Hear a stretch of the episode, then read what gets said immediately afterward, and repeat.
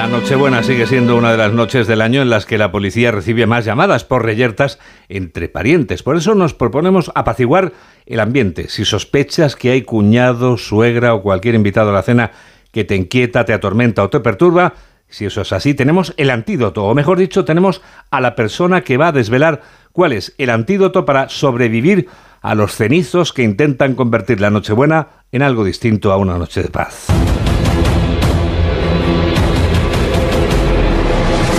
Por eso saludamos a esta hora de la tarde, víspera de Nochebuena, a nuestro psicólogo de cabecera para cenas de alto riesgo, Rodrigo Martínez de Ubago. Buenas tardes. Buenas tardes, Juan Diego. Rodrigo, todavía hay tiempo para conseguir que la cena de mañana sea un éxito, sin duda. Para que así sea, ¿hay algo que podamos hacer o que no debamos hacer antes de acudir a la cita?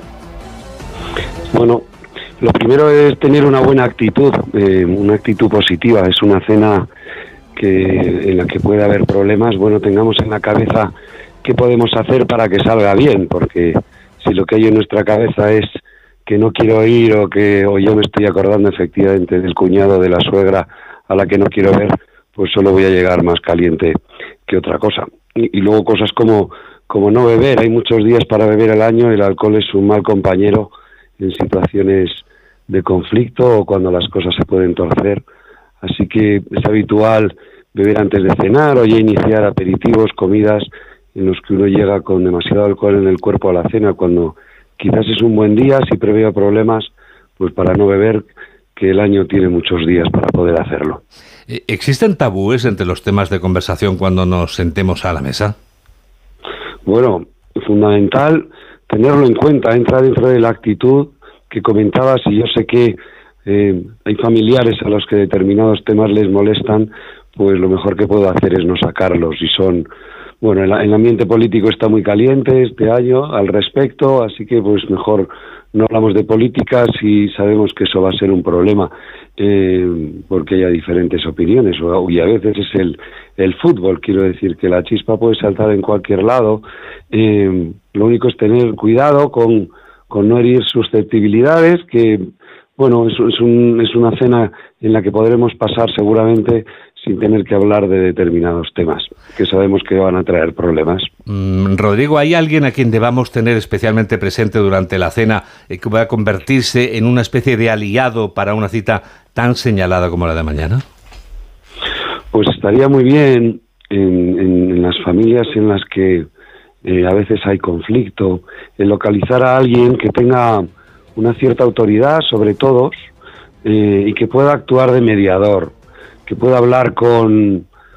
Sería alguien al que yo me tengo que acercar antes de cenar o el día anterior o, llamar eh, antes para, para pedirle que ponga paz y que, bueno, y hacerle mis peticiones. Y yo sé que eh, es habitual que nos peleemos por temas políticos, pedirle al mediador que esté al tanto de estas cosas o que le pida a la otra parte que no saque estos temas. Es decir, es alguien que va a mediar dentro de los conflictos para, para ayudarme a que, bueno, a que se, pase lo mejor posible en esa cena, ¿no? Si lo vemos muy mal, ya antes de ir a cenar, y tenemos la seguridad de que la cena va a ser un auténtico infierno, y esta es ya la última cuestión, Rodrigo, eh, ¿queda algún último recurso? Bueno, eh, como último recurso siempre está no ir a la cena. Quiero decir que si lo vemos realmente muy mal, sabemos que vamos a tener problemas porque no nos vamos a aguantar, porque se va a montar el follón. A lo mejor somos nosotros los que eh, al final acabamos iniciando esas peleas. Eh, bueno, no vayamos a cenar, a veces una excusa tampoco está mal ponerla, no pasa nada, habrá otros días para ver a los familiares que sí quiero ver y con los que no me voy a pelear. Eh, y habrá que compensar, porque a lo mejor es mi madre o la abuela la que esperaba vernos y para ellos es importante, pero bueno, compensemos luego otro día, porque no tiene mucho sentido acudir a un lugar en el que sé eh, pues que todo va a salir mal. Rodrigo, aprovecho para desearte feliz Navidad, amigo. Un abrazo muy grande. Un abrazo grande, gracias Juan Diego, igualmente.